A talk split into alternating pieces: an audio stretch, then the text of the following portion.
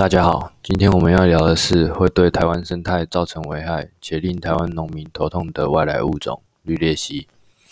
那我先来简单的介绍一下绿鬣蜥。绿鬣蜥又叫做美洲鬣蜥，是一种生活在树上的大型蜥蜴。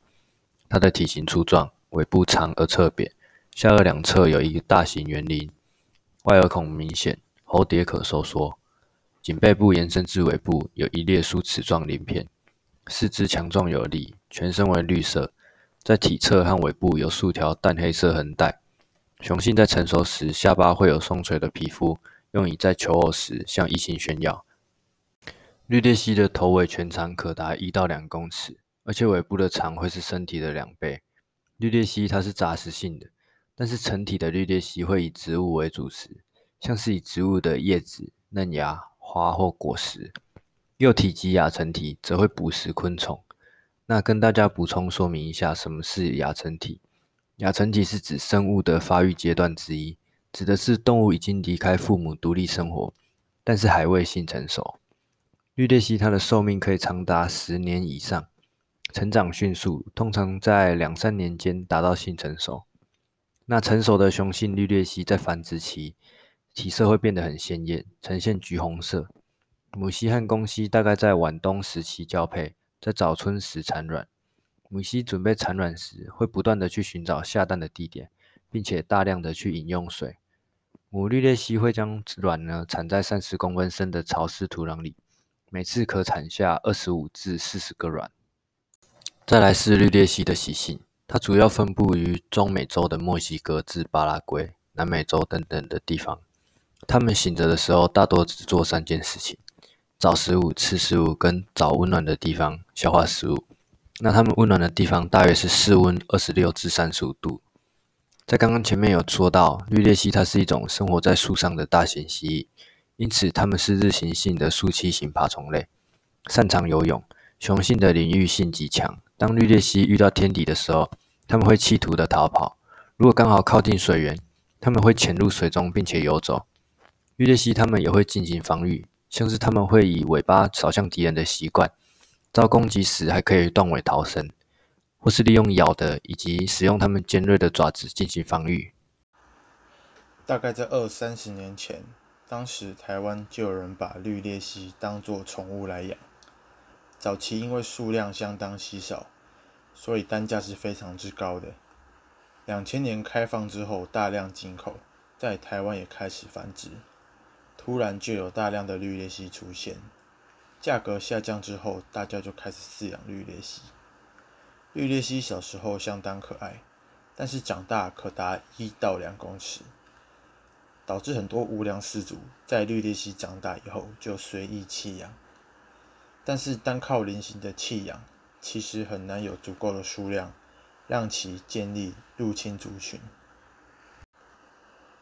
过去进行绿鬣蜥田野调查，曾探访当地居民时，就有不少农民表示，曾有不肖业者在当时为了躲避查缉，将成批的走私绿鬣蜥往养殖场后的大排水沟道。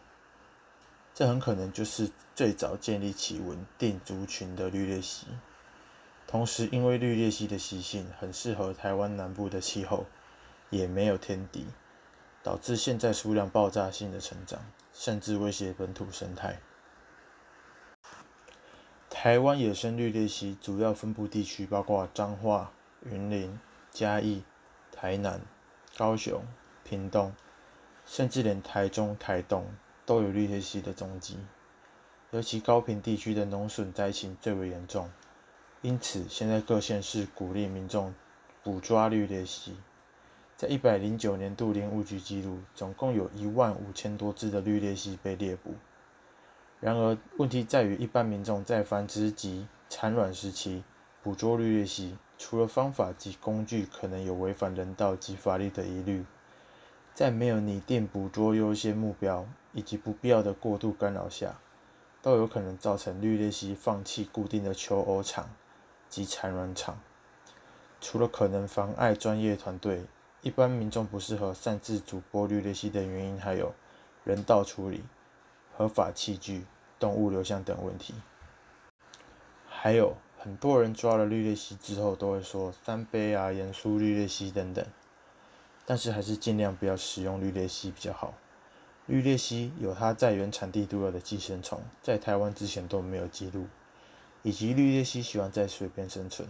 若是入侵区域临近工业区、畜牧业、家庭废水汇集区，体内或许会有残留无法排出的有害物质。接下来换我来说说其他外来种对台湾的侵害。台湾的外来种有很多，而我今天呢，将要介绍三种。第一种呢是小花曼泽兰。它的原生地在中南美洲，又被称作是绿癌或是绿色杀手。它以风力传播，可以迅速蔓延。它是台湾侵略性最强的外来入侵植物。小花曼泽兰生长快速，而且成长后会攀爬覆盖其他的植物，造成遮光效应。被攀附的植物大部分是乔木，无法行光合作用，而进而导致死亡，间接影响鸟类或是其他野生动物的栖息。造成经济损失并危害生态。然而，小花曼泽兰在拔除之后，可以经过曝晒，并放进高温炉子一段时间后，它可以变成碳，还有含氮化合物的醋液。而、啊、这种醋液呢，对于小黑蚊的防治非常的有帮助。接下来第二种我要介绍的外来种是福寿螺，它的原生地在南美洲的亚马逊河下游，或者是布拉大河流域的净水区。它俗称金宝螺，它是一种杂食性的软体动物。它是雌雄异体，形体内受精。每一种每一个雌螺每年可以产生两千到八千粒卵左右，繁殖能力非常的惊人。由于适应力及繁殖力强，所到之处的水生植物，尤其是栽培作物，竟被啃食殆尽，造成重大的经济损失，并且危及生态。在西元一九七九年时，有一位妇人自国外引进了一盒福寿螺卵块，孵化后的福寿螺是本地螺的五倍大，但当时的省农林厅认为具有高食用价值，进而大量推广，但终因肉质不佳，养殖户血本无归，被全面弃养。而福寿螺防治最有名的就是压尖稻，所以就有所谓的压尖稻诞生。第三种我要介绍的是布袋莲，它的原生地在南美洲巴西及亚马逊河流域，它是种常见的漂浮性水生植物，有着惊人的生命力及繁殖力。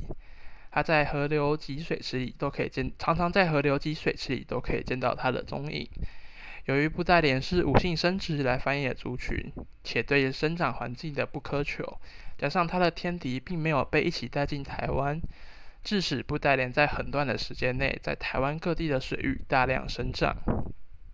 庞大的布袋莲族群阻塞了水道，降低水道的使用价值，依赖水域所从事的各项活动，如运输、饮水、渔业、养殖等等，亦遭受到严重的打击。同时，它也排除了其他野生的动植物，造成生态环境的改变。覆盖水面，造成水质缺氧，更提供病媒、昆虫等繁殖与保护栖所，造成水域生态完全改观。以上，这就是我们所有的 Podcast 内容，感谢你的收听。